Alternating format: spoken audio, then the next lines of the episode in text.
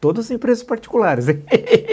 Se fosse estatal, eu já ia dizer, é culpa do Estado. Todas as empresas particulares e quase todas elas de capital estrangeiro. Mas paga-se muito caro por um serviço muito ruim, muito ruim. Bem, vamos lá, vamos ver se agora vai. Tivemos um pequeno problema. Peço desculpas a todos vocês. Então vamos rodar, pegar o filme e retroagir, como no passado, né? Ah, o Cinema Paradiso. é, 515 mil inscritos no meu canal, mais de 60 63 milhões de visualizações. Muito obrigado, muito obrigado mesmo. E sempre falo, se você gosta do canal, do conteúdo do meu canal, indica um amigo, um amigo, blog do Vila, Marco Antônio Vila, fala para ativar as notificações, que é o sininho, colocar like no que gostaram e vocês escrevem, debate, problematizam muito bem o Brasil nas páginas dos comentários. Muito obrigado, muito obrigado mesmo. Lembro que uh, fizemos hoje, quase até agora, uma grande entrevista, grande sim, não eu, mas o entrevistado, Luiz Gonzaga Beloso, grande economista, professor é, titular da Unicamp, professor e fundador da FACAMP, né? autor de muitos livros. Eu lembro desde quando eu era estudante ainda de economia, estava saindo Valor e Capitalismo, um grande livro, e uma série de outros trabalhos. Participou do governo federal, foi secretário de Política Econômica aqui no governo estadual, secretário de Ciência e Tecnologia.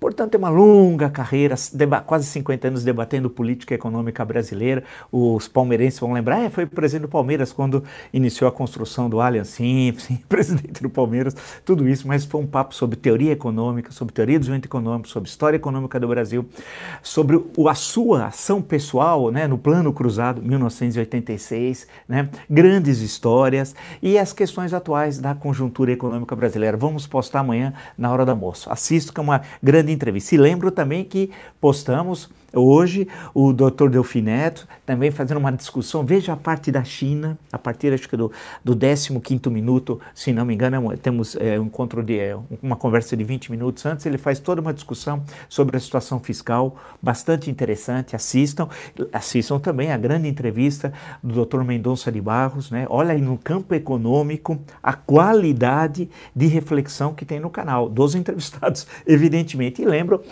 uma entrevista que já passou mais de 220 mil visualizações, é de Ciro Gomes. Nosso, o, o, mote é a discussão do livro, mas tem as questões bem atuais agora do que está acontecendo. O livro discute até questões do início aqui desse, desse ano, mas pegamos questões que agora do, de, dos meses de julho e agosto, tá bom?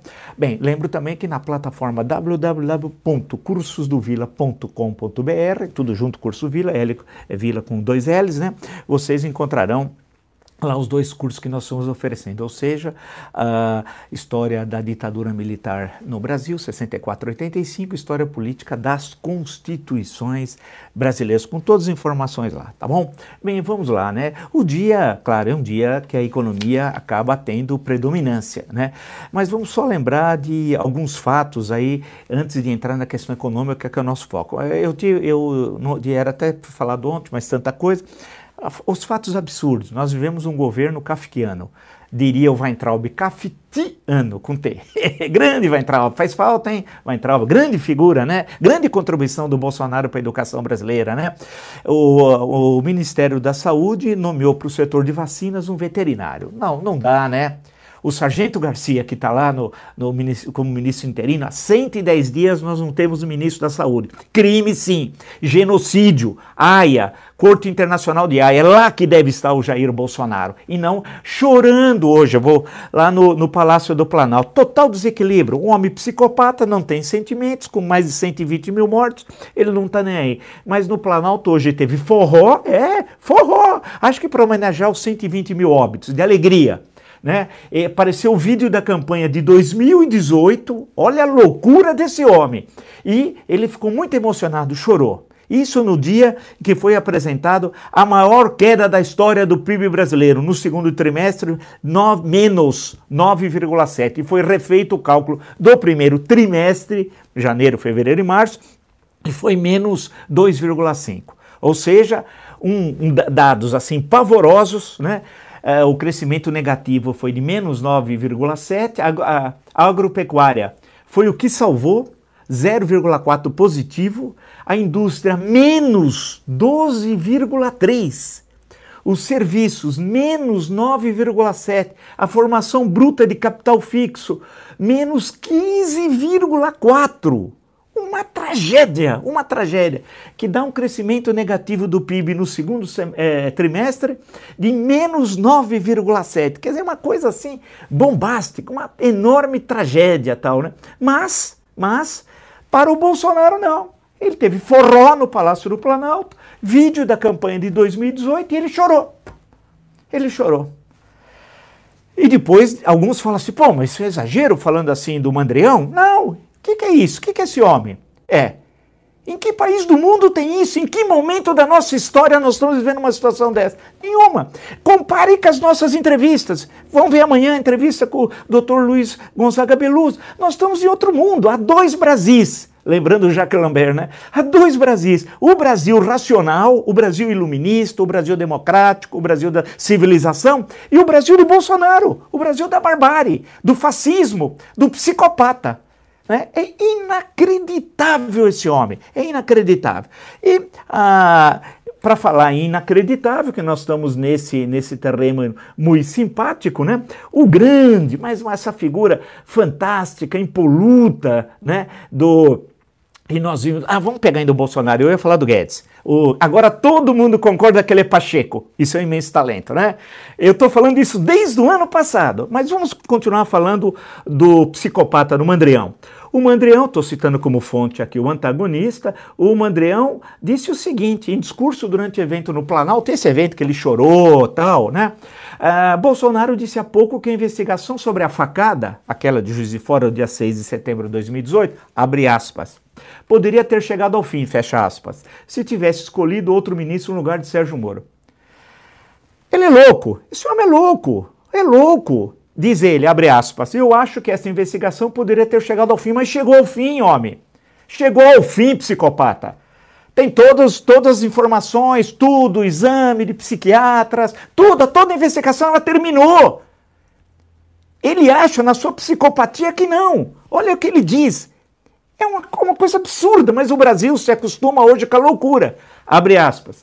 Eu acho que essa investigação poderia ter chegado ao fim se eu estivesse, se eu tivesse, perdão, escolhido melhor um ministro meu que lamentavelmente não se comportou com toda a popula com, como toda a população esperava dele. Mentira! Mentira! Foi feita toda a investigação. Quer dizer, ele vive naquele delírio, delírio das, das teorias conspirativas que veio dos Estados Unidos. Tudo aquilo que nós temos conversado há dias, semanas, desde o ano passado, né? Meses discutindo, apresentando. Ele copia tudo aquilo, aquele mundo irreal, que é fabricado especialmente por Carlos Bolsonaro, que é o chefe das fake news. Eu espero que vá para a cadeia na segunda fase da investigação do STF, que toda a montagem dessas fake news é feita por ele, Carlos Bolsonaro né? que usa lá o gabinete do ódio, tudo aquilo que nós já falamos. Olha o absurdo desse homem. Quer dizer, em pleno resultado de menos 9,7 negativo crescimento do PIB, né, com esses resultados que eu apresentei, ele está preocupado com o atentado, inventando, delirando de que não chegou ao fim por causa do Sérgio Moro. Quer dizer, ele está, portanto, acusando o ex-ministro da Justiça. Por que ele não falou isso quando ele era ministro da Justiça? Né? Numa reunião ministerial, como diz, assista a entrevista do Dr. Delfineto hoje, está no nosso canal. Ele falou: aquela reunião, expressões do Dr. Delfineto de 22 de abril, é uma reunião de bordel. Foi o que ele disse. Eu acho que até no bordel era mais, perdão dizer isso, mas é, é, era, mais, era mais civilizada a reunião, né? Lembra que eu falei até o Al Capone fazia reunião melhor do que o Bolsonaro? O que nós assistimos, aquilo, qualquer investidor estrangeiro fica assustado. Então, é esse o homem que é o presidente do Brasil, né? E esse homem está agora. Eu já tinha cantado a bola, fui o primeiro, hein? Vejam os vídeos lá atrás, que ele ia é, combater a vacina. Eu falei isso, e ele está fazendo isso. Ele está espalhando fake news através de todo aquele gabinete do ódio contra as vacinas. E os fanáticos extremistas, né, é, ignorantes, é, bolsonaristas aproveitam e espalham. É ação criminosa. Inclusive, usando como fonte outra vez o antagonista, há uma lei é, 13.979 de 6 de fevereiro sobre as medidas para enfrentamento de emergência da saúde pública de importância internacional decorrente do coronavírus, e no artigo 3 diz: para o enfrentamento da emergência de saúde pública de importância internacional decorrente do coronavírus poderão ser adotadas, entre outras, as seguintes medidas. Vamos lá. Determinação de realização compulsória Acho que ele, como ele não sabe português, é um homem ignorante, tem 500 palavras, ele não sabe o que quer dizer compulsória. Então, determinação de realização compulsória de A. Exames médicos, B. Testes laboratoriais, C. Coleta de amostras clínicas, D. Vacinação e outras medidas profiláticas. Ele assinou isso. Ele nem sabe o que passa pelo gabinete dele. E esse homem é presidente da República Federativa do Brasil. Né? Isso só para mostrar a loucura, antes de entrarmos e enfrentarmos outras questões, e hoje especialmente a questão gravíssima da crise econômica, que nós estamos falando lá atrás, da incompetência do Pacheco e seu imenso talento, conhecido também como Paulo Guedes. Quantas vezes nós não falamos isso? E o Paulo Guedes, né, com a maior cara de pau, mas é um tremendo cara de pau. Ele diz o seguinte, que está tudo indo muito bem, né? Ele diz que nós agora vamos ter recuperação em V. Assista a entrevista de Mendonça de Barros no meu canal. Inclusive o título, olha, eu estou adivinhando, hein? É uma passagem que Mendonça de Barros diz: Nós não teremos uma recuperação em V. Né? É, ou seja, o que quer dizer isso? Em V, quando você tem uma queda, chega a um ponto e inicia rapidamente a recuperação. Não. Ele diz e acertou. Né? Semana passada, assistam. E o Guedes, o Pacheco, né, está dizendo que vai ter em V. Não, vai ser um U e vamos demorar muito para nos recuperar, mas muito. Né? Basta ler todo o noticiário econômico, é, consultar, é, por exemplo, usando como fonte site de veja.com.br. Uh, ah, o PIB volta, o PIB agora de 2020 volta ao nível de 2009. Saltamos 11 anos para trás. E o Guedes está comemorando, dizer que isso daqui, não, isso foi, já estamos nos recuperando, está comemorando esse PIB negativo de menos 9,7. É, a linha fina, o ritmo de atividade do final do, do fim do ano passado só retornará em 2023. No caso do desemprego, ficará para meados de 2024. Ou seja, quem está desempregado pode ocorrer por essa, por essa situação econômica, só daqui quatro anos volta a trabalhar. Como ele vai viver? Como ele vai sobreviver? Claro, vai, vai fazer bico aqui a colar, não vai poder contribuir para a Previdência, vai, o seu, seu, a, a, sua situação econômica vai piorar, da sua família, planos vão ser adiados. É essa situação social concreta. Mas o Mandrião está chorando, ouvindo forró no Palácio do Planalto e assistindo filme da campanha publicitária de 2018, da sua campanha. Né? Ah, então são coisas ah, que você vê e fala assim, não, não é possível que, que, que isso tá, esteja ocorrendo no Brasil. Ah, ele diz assim, Guedes, para ser, ele diz assim, esse é o barulho do raio que caiu em abril, sobre a queda do PIB. Não, não caiu em abril, o raio está agora aqui ainda, continua. Claro que vai nesse terceiro trimestre, vai ter uma leve recuper, levíssima recuperação, mas a tragédia não vai recuperar a tragédia dos dois trimestres anteriores. Nós não estamos mais em recessão, nós estamos em depressão, que é outra coisa. Nós estamos em depressão. A situação é gravíssima. E a quebradeira anunciada no meu canal por vários entrevistados que nós teremos no último quadrimestre. Setembro, outubro, novembro e dezembro. O setor de serviços vai ser duramente atingido, porque muitos que reabriram não vão conseguir manter seus negócios abertos. E olha, volta aos dados do segundo trimestre. A agropecuária foi a única que teve crescimento positivo e tímido, hein? E sabe por quê? Por causa do câmbio. Do câmbio. O câmbio tá, o real está desvalorizado e aumentaram as exportações, né? Inclusive a manchete do UOL. A agropecuária teve um crescimento positivo de 0,4%, a indústria de menos 12,3%, serviços, que eu fiz referência a, a, micro, pequenos e médios empresários da área de serviços, é, menos 9,7%. E a formação bruta de capital fixo, menos 15,4%. Sem investimento, a gente não sai dessa crise nunca, nunca, nunca. Essa que é a situação, uma situação, mas muito, muito, muito, muito, muito grave. Aproveitar e só tocar rapidamente também numa, numa questão aí do, do Rio, só para ver que é um tema que eu tenho acentuado muito, que é a conexão Rio-Brasília. Quer dizer, aquele esquema criminoso no Rio que eu já, é, escrevi, já escrevi, até tem um texto que eu acabei escrevendo hoje, tem a, que nós já foi motivo de vários encontros, inclusive até da minha participação do My News, ontem também entrei nessa discussão. Aquele esquema, aquele universo miliciano com aquelas relações com o sagrado, né? E que sagrado, hein? Grande Flor de Lis, em nome de Jesus! Cruz, né? Aquele universo miliciano sagrado, né? Com um hífen, foi transferido para Brasília, né?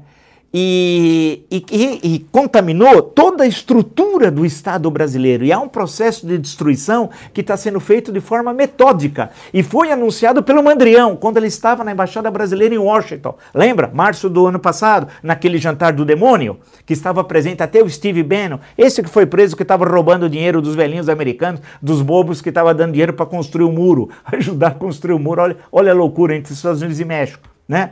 É, na organização deles tinham recolhido 25 milhões de dólares. Esse cidadão estava presente, ao lado do Mandrião, ao lado do Mandrião, né? E esse, que esse esse Bannon nem o Trump aguentou. Ele criou uma organização chamada Movimento, que, é te, que é, defende o fascismo, antissemita, de extrema direita e que tem como representante na América do Sul Bananinha. Sim, o Bananinha, aquele que o Mandrião queria mandar para para Washington para ser o nosso embaixador.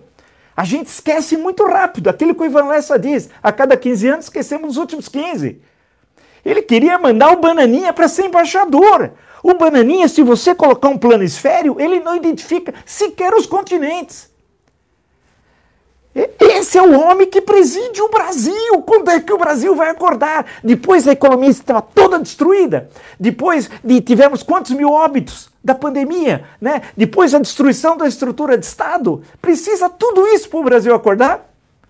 Eu acho que, infelizmente, deve precisar, porque é inacreditável quem está assistindo aqui. Isso nunca ocorreu na história do Brasil. O Sargento Garcia, que está no Ministério da Saúde, volta a dizer: nomear um veterinário para cuidar da vacinação.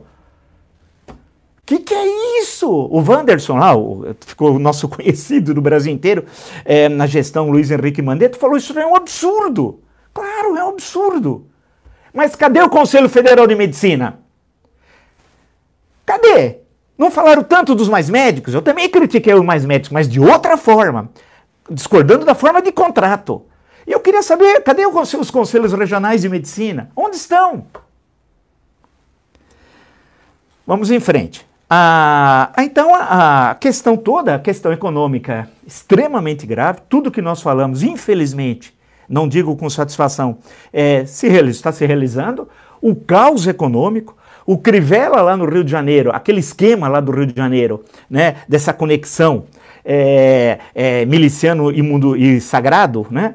O, o, os guardiões, os, os guardiões do, do Crivella. É inacreditável que foi denunciado pela Rede Globo, estou citando como fonte o jornal o Globo, e tem até uma matéria, sabe, é, saiba quem são os guardiões do Crivella, que impede reportagem sobre problemas da saúde.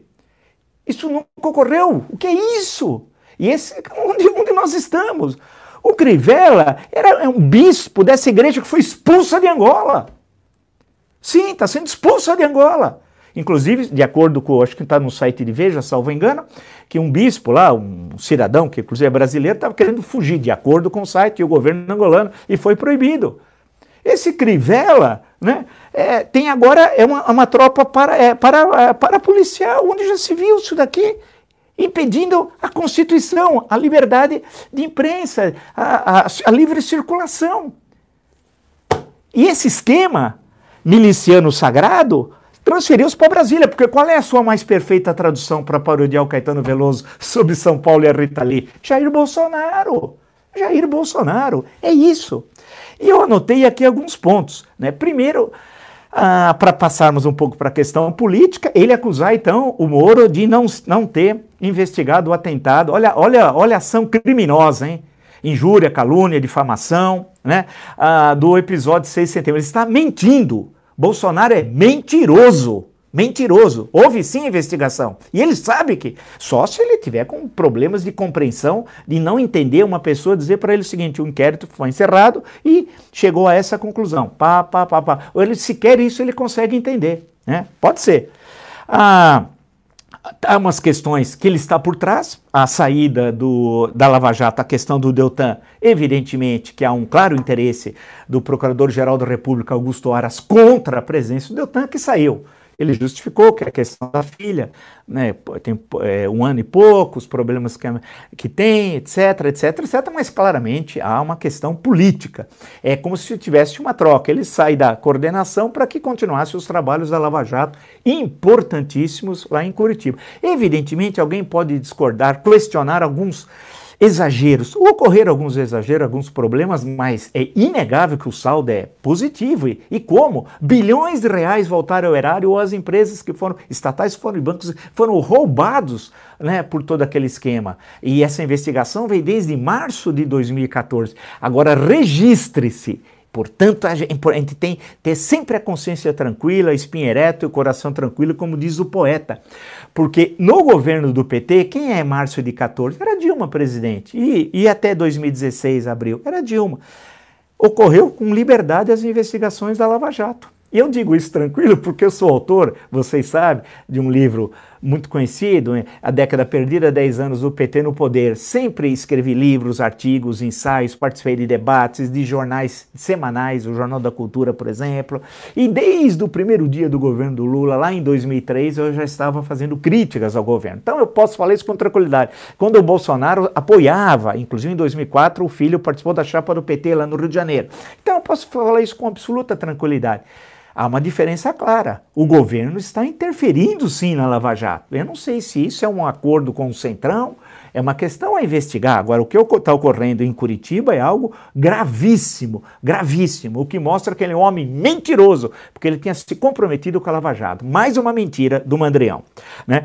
Outra coisa que chama muita atenção são os episódios do Rio de Janeiro a questão do, da denúncia no Ministério Público, da Procuradora, né? a questão da decisão do STJ, não tem nenhuma simpatia com o Witzel, que é um homem do, do, time do Bolsonaro, né, com, com, aquela visão de mundo, lembra? Dar um tiro na cabecinha, aquela, a vez que desceu do helicóptero e dando murro igual o Pelé no, no milésimo gol, porque tinha morrido um cidadão que era desequilibrado mental lá, na Ponte Rio Niterói, etc, etc. Não vou contar toda a história. O, é, o que ocorreu com o Witzel é estranho, porque abre um precedente, e eu vou recordar um fato histórico. Em outubro de 1963, é, houve uma tentativa por o então presidente João Goulart de impor o estado de sítio. Está no meu livro Jango, vírgula, um perfil, editado pela editora Globo. Tem algumas edições. Bem, várias edições do livro.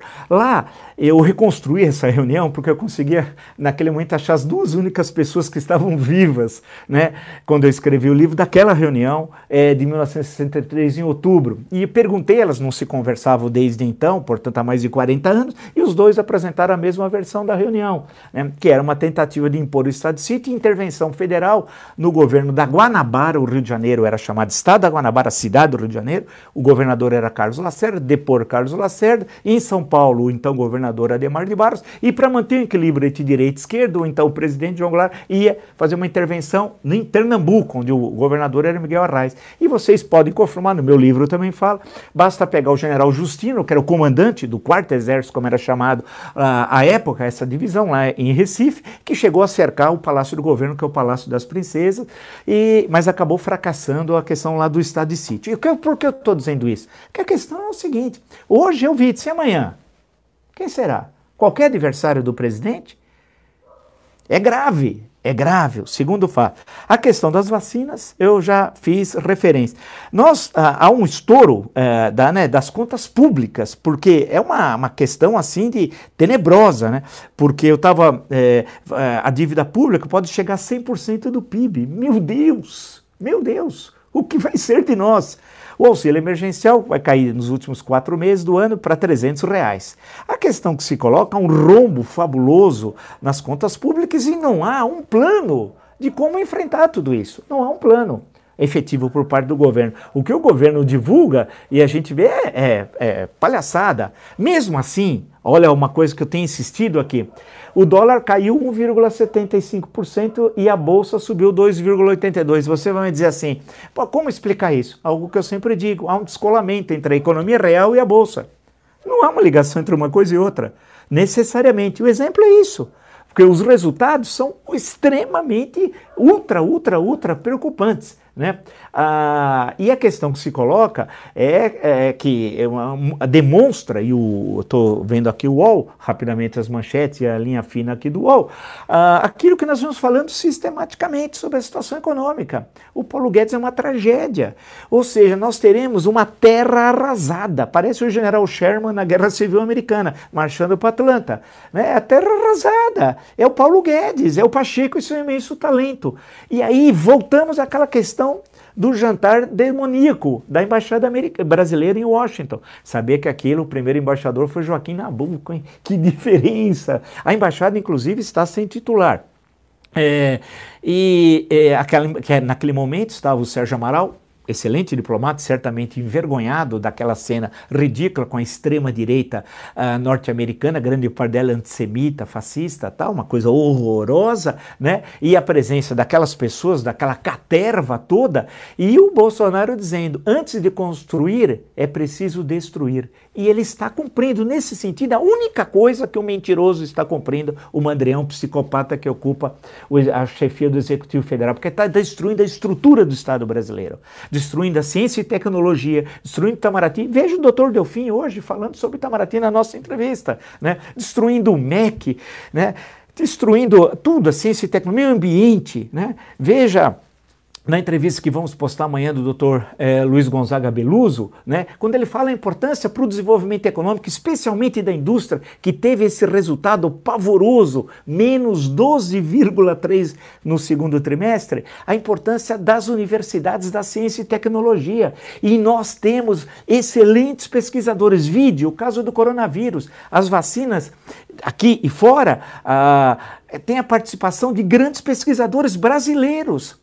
E, mas, por outro lado, o Bolsonaro está destruindo a universidade. Tanto que no ano que vem, olha o absurdo desse homem. Ele vai cortar 13% a verba da educação e 5% a verba da saúde. É um absurdo. A situação é muito grave. Né? Então ele não tem noção, noção da divisão de totalidade do que é um Estado, do que é um governo, do que é o Brasil.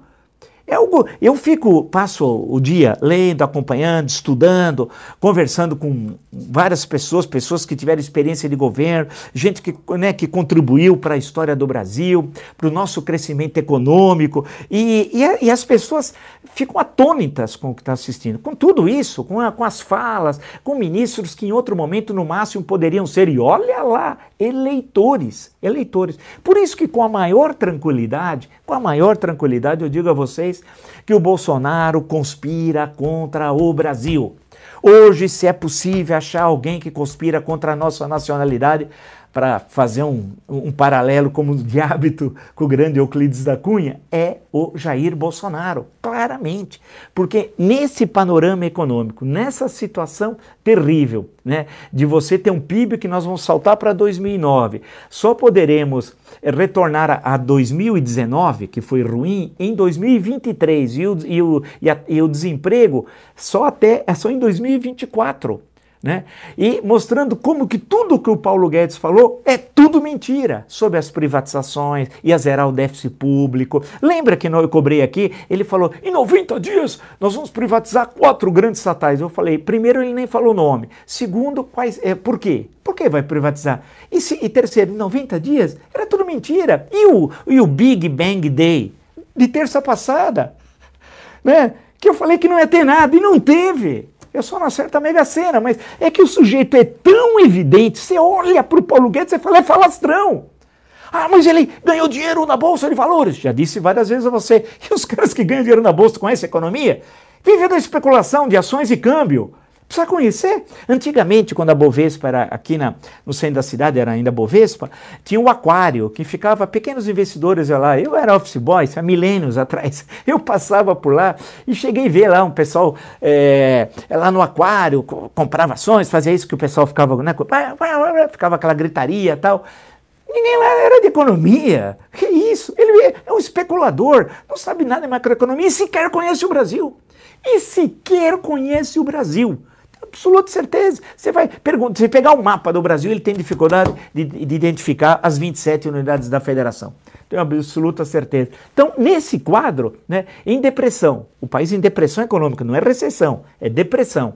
Né? Nessa situação terrível, né, que nós poderíamos estar até pior, se não fosse o, o, o 0,4 positivo uh, do agronegócio, o que explica que as exportações superaram as importações em 6,6 bi é, de dólares, o melhor resultado desde agosto de 89, mas por causa da contração econômica aqui, isso é óbvio, né? Isso é óbvio. É, isso qualquer um, qualquer um percebe. E ele diz, o Pacheco, que, o ministro da Economia, o, o, Pacheco, que esse é o barulho do raio que caiu em abril. Ah, alto lá, né? Não dá mais para enganar, né? Não dá mais para enganar. Né? né? Agora, alguém que acredita no Pacheco não sabe nada de economia. Que seja um fanático bolsonarista, aí não tem problema, porque está fora da razão. Está em outro mundo, no mundo do fanatismo. Aí não tem, aí não tem problema. Mas já que nós estamos falando de fanatismo e fora do mundo da razão, eu fico com a manchete aqui do UOL, aqui no canto, é uma submanchete, vamos chamar assim, em dia de recessão, aí vem, Planalto tem forró, vídeo da campanha de 2018 e Bolsonaro emocionado, ele chorou.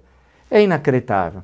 Nós não merecemos isso. Alguém vai falar, ah, mas votar, mas nós não merecemos isso. Não dá, não dá, não dá, não dá, não dá.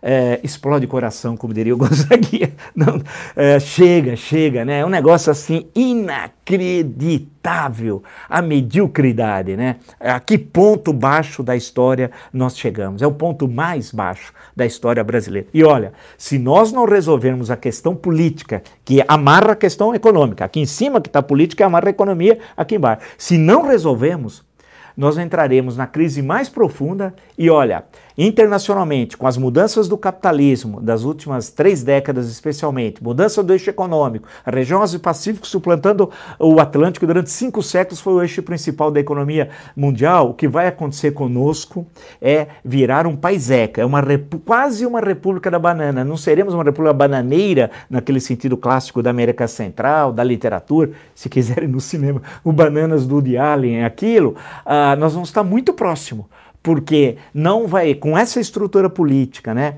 com essa com essa caterva no, no aparelho de Estado que tem como missão destruir o país, recomendados pelos, pelo gigante do norte, sim, sim, sim, eles estão seguindo determinações que vêm do norte do Rio Grande, né? Basta ver a questão do aço, né? Agora, basta ver a questão do etanol. Né? E basta ver a questão das armas, que não está explicado aquela questão de compra de armas. E eu poderia citar inúmeros outros fatos. É triste, triste, triste. Nós precisamos acordar, tá? Está começando, é um, desperta uma coisinha ali, outra colar. O país é muito grande, temos 200, mais de 210 milhões de habitantes, é necessário que mais, a, a, mais pessoas acordem e rapidamente. Vamos lá. Se você gostou dessa live, e de tantas, tantas outras do meu canal e, e, tá entre, e agradeço muito os 515 mil inscritos, porque aqui não tem passapano, aqui não tem rabo preso, aqui não tem garganta de aluguel, né? Aqui não tem gente que usa máscara daqui para baixo, em cerimônia pública ao lado do, do mandrião. Aqui não tem nada disso. Aqui tem liberdade, República e Brasil e, e defender os interesses nacionais. É isso, né? E, e, e, ter liberdade de crítica a todos, a todos. É esse o nosso caminho e agradeço muito os 515 mil é, inscritos no meu canal, as mais de 63 milhões de visualizações. Assistam a entrevista do Dr. Delfineto. Amanhã, na hora do almoço, em torno da hora do almoço, a entrevista de Luiz Gonzaga Beluso, brilhante. Temos uma grande entrevista de economista também, do Dr. José Roberto Mendonça de Barros e uma que fizemos há, há cerca de oito dias, nove dias, né, com o ex-ministro, prefeito, governador é, Ciro Gomes, que já está com, se não me engano, 230 mil visualizações. Para vocês verem, então, análises mais variadas e de origem e de leituras diferentes, que esse é o nosso objetivo da conjuntura. E, no, e no, na plataforma www. como diria o grande Roberto Avalone, cursos do Vila, tudo junto, .com.br, lá vocês encontrarão as informações dos dois cursos que nós estamos oferecendo: História Política das Constituições Brasileiras, das sete constituições, e História da Ditadura Militar no Brasil. Nos encontramos amanhã. Vamos esperar que não tenha problemas com a internet e fazer o possível para tentar sempre ser no nosso horário, tá bom? Até!